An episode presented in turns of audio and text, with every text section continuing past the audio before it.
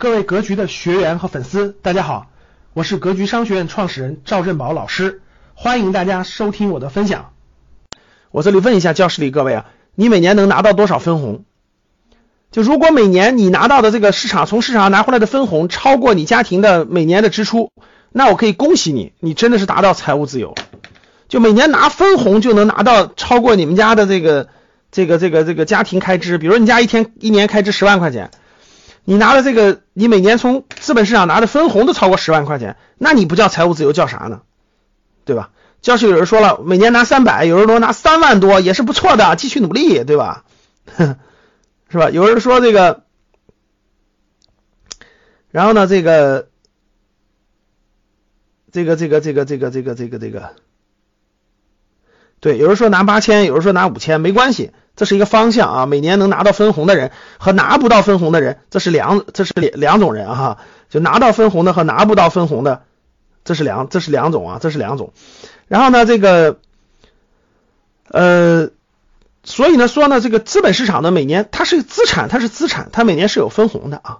如果你说老师，我还有这个除了分红还有房房租的收入，对吧？利租金的收入，哇，每年分红四十五万。呃，恭喜你啊，你这属于是大，这这属于是很轻松的了，是吧？大家知道整个资本市场在这整个这个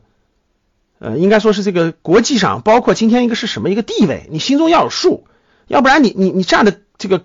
层次不够高，你会把它理解成一个不重要的事，你会不你把它理解成一个跟买彩票似的，不是的，各位啊，这是个很庞大的一个整个全球的一个放在全球来考虑的啊，那。A 股的高分，A 股有一个很重要的，大家很多人都没有考虑到，就是刚才我说到的，每年分红一点三六万亿是什么概念呢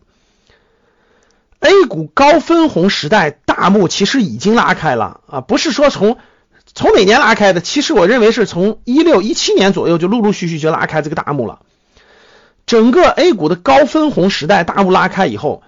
，A 股这个价值投资的理念也是进一步进一步逐渐强化的。分红率逐渐就向成熟市场靠拢了。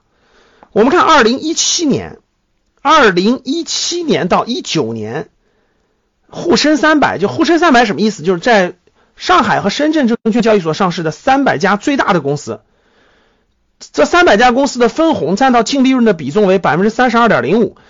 就是最最大的三百家公司每年拿出来利润的百分之三十二点零五来分红，这个分红比例是逐渐向上增高的。但是呢，美国的标普五百指数的这个股利，它这个支付率是占到百分之四十点八七，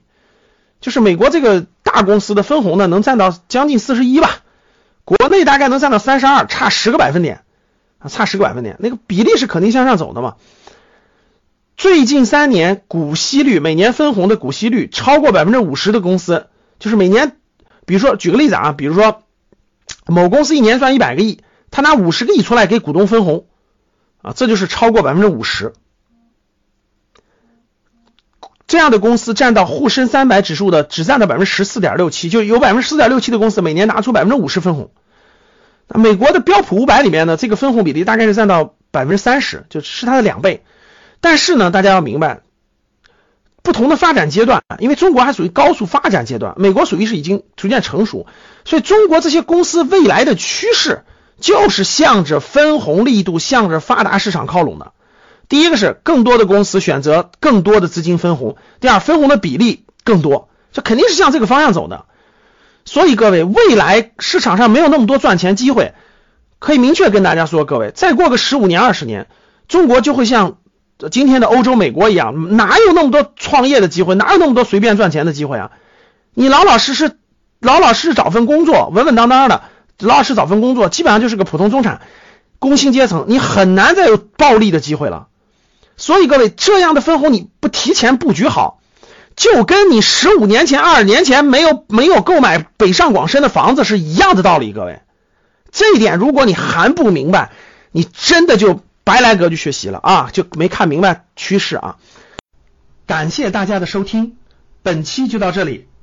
想互动交流学习，请加微信。三幺幺七五幺五八二九，三幺幺七五幺五八二九，欢迎大家订阅收藏，咱们下期再见。